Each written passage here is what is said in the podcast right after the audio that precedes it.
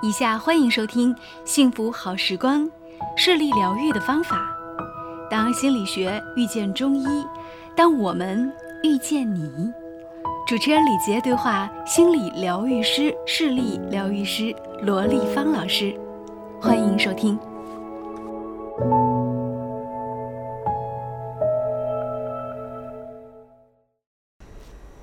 好，这里是无理开讲的特别节目《幸福好时光》。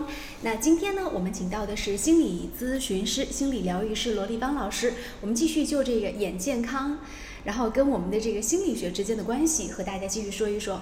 上一次课呢，我们和大家说到了关于这个意识、潜意识之间的关系。呃，那我们接着上期的那个话题，跟大家继续来聊哈，就是意识、潜意识。它之间的关系是什么样子的？然后上节课我们只剖析到了意识，没有讲到潜意识。对，嗯，好，呃，关于潜意识有一个最著名的理论叫做冰山理论，哈，嗯，就是说你在一片大海上，你看到一座冰山，那么你看到的是小小的一个尖一个角，哈，对，那么他说你看到的这一部分，这一块叫做潜意识，叫意识，哈，那真正的潜意识呢，就是冰山。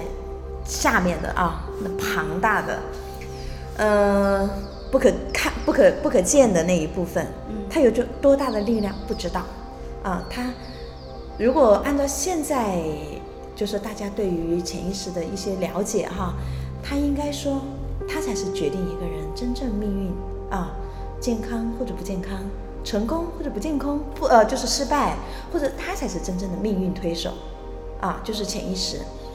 呃，它占到了我们人体，就是说，呃，意识能力，它是百占到百分之九十五，啊，那还有一句很有名的话，就是说，人的潜能是无限的，潜能指的是啥？其实也就是我们潜意识当中这一部分没有被挖掘的能力，潜意识的能力。嗯，你刚刚呃，在上节课当中我们说到的，就是说，这个我们的意识是可以通过习得，嗯，去感知的。对。那么潜意识呢？潜意识它是。我们是可以习得感知和觉知的吗？呃，应该说有一部分也是可以的。嗯，比如说李杰，我想来问一下你啊，呃，我们人生存哈，我们都会需要呼吸，对不对？对。那么你会有意识去觉察你的呼吸吗？呃，有时候会，但是很少。在睡觉之前，我有时候会调整一下呼吸，然后让自己看能不能更快的进入睡眠。对，但是如果不在这个时候，也就是说，在你的呃大多数时间里，其实你不要去觉知它，就是你的呼吸是怎样的啊。还有就是我们身体啊，呃，就是有很多的一些系统在运行，嗯，比如说神经系统的运行、免疫系统的运行啊，就是用中医的说，你整个气血的运行，它其实一一刻不停的在运行，只要生命存在。但是我们可以感知到它的运行吗？嗯，我觉得只有它，如果它是正常的流动，我是感觉不到的。但它如果一旦出故障了，我就感觉得到。对你只能感觉到症状表现，对，但是你其实感觉不到它是如何运行的，对，对吧？所以这一部分东西啊，我们就说，然后因为。今年的禁足期间哈，我们也找了一些大量的医学的书啊，一些神经医学的那些书来看。其实后来就知道了哈，人的什么神经啊，自主神经啊，什么副交感神经啊，哈，他就讲到了你很简单的东西。当我们决定要抬抬手，这是我们意识做到的哈，就是我要抬手这个动作，这个动作对我们来说，我们觉得似乎非常简单。对不对？对，我我只是下一个指令，我我脑力就说我要抬起来，或者说我动一下，我动一下食指，我动一下大拇指，是马上就可以完成的哈。那么这一个呢，它就是意识控可以控制的部分。但是你能不能让你的心跳变慢一点呢？你能否让你的呼吸变得更长一点啊，更缓一点啊？或者你能不能让你的嗯呃情绪啊，就是。你让你的情绪变得更愉快一点啊！你认为就是我们人类对这些领域的调，就是掌控能力，你认为有多大的？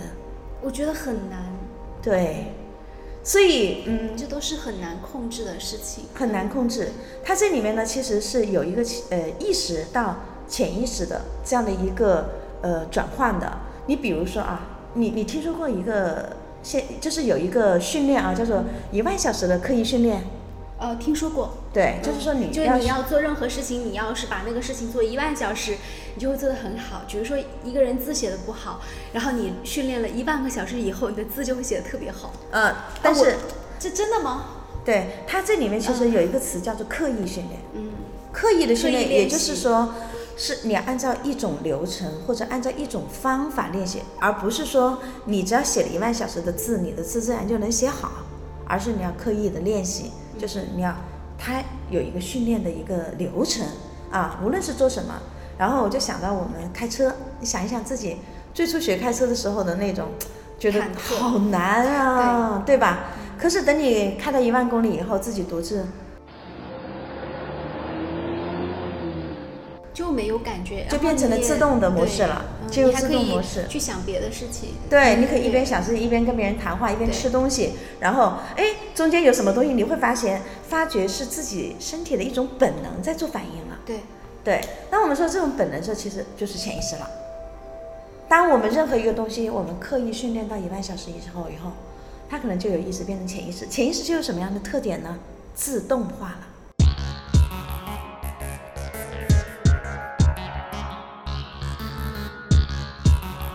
所以现在我们就想到了人工智能。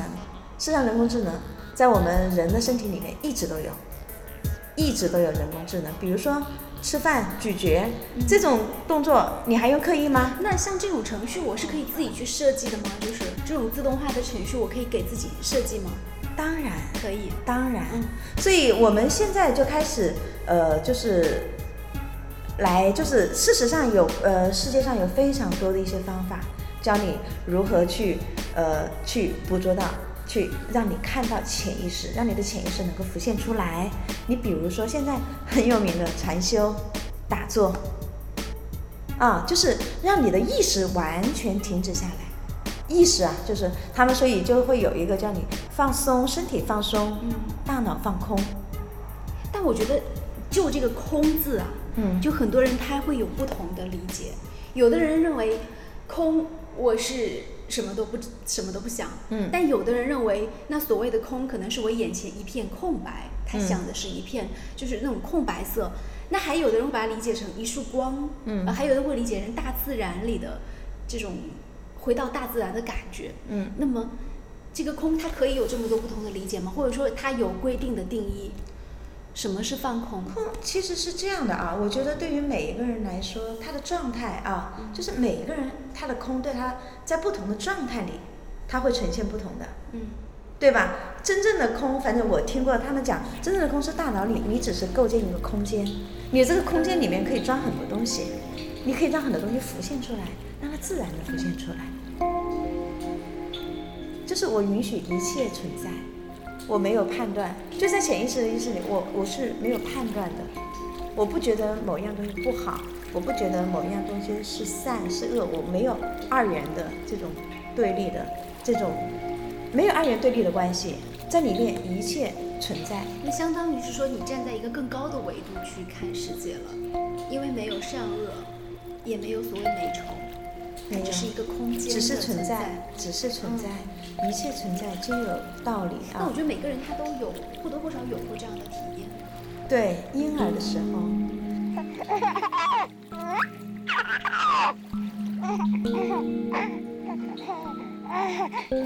但是随着我们出生了以后，你会发现，呃，孩子们出生来到这个世界，我们的成人就会教导他，说这个是不可以的，那个很，那个不安全，那个不好，这个不，这个不行，对吧？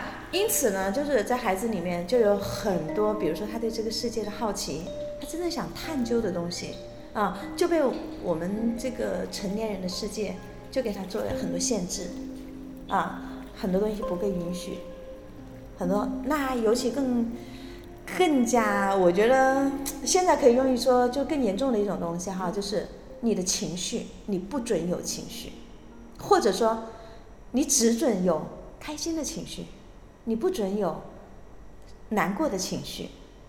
比如说，我们的孩子一哭了，哭什么哭？不要哭了，没什么好哭的，还哭，就会有这样的一种东西。结果，呃，事实上就是可能在我们的很很在在中国的传统文化里面，可能觉得情绪是不被接纳的，很多情绪就是你活着，我让你像一个标准。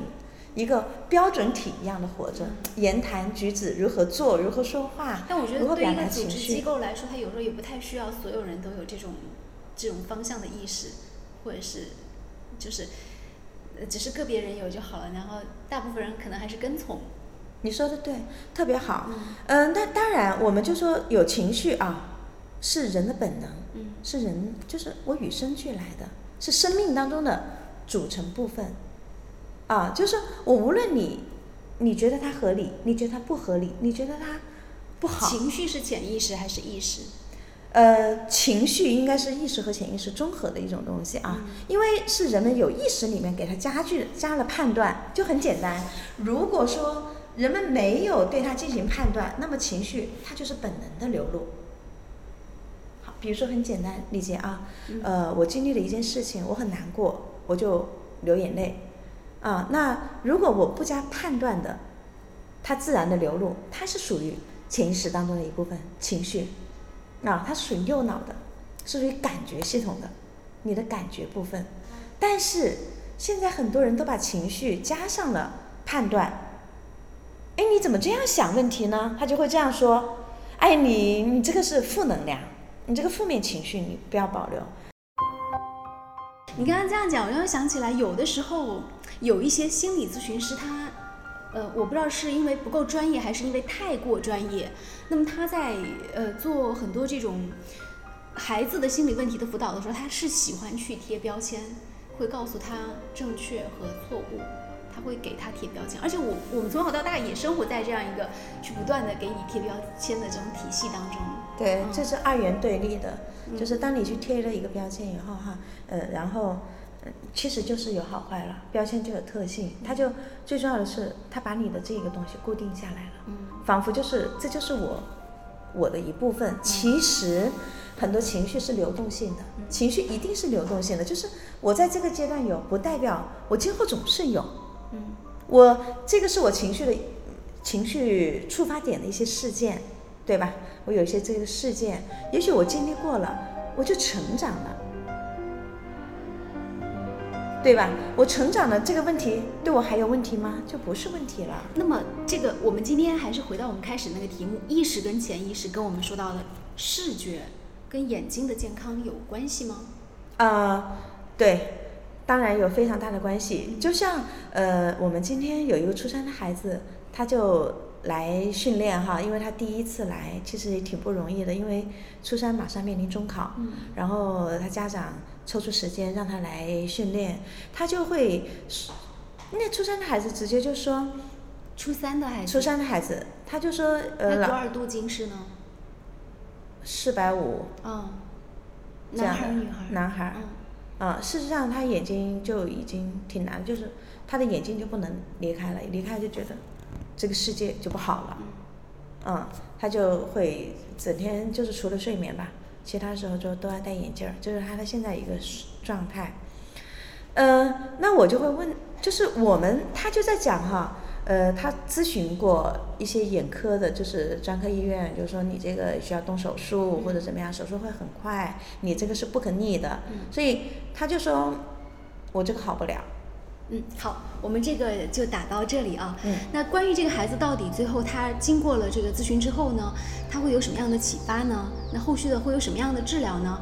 我们下期节目当中呢，跟大家继续聊。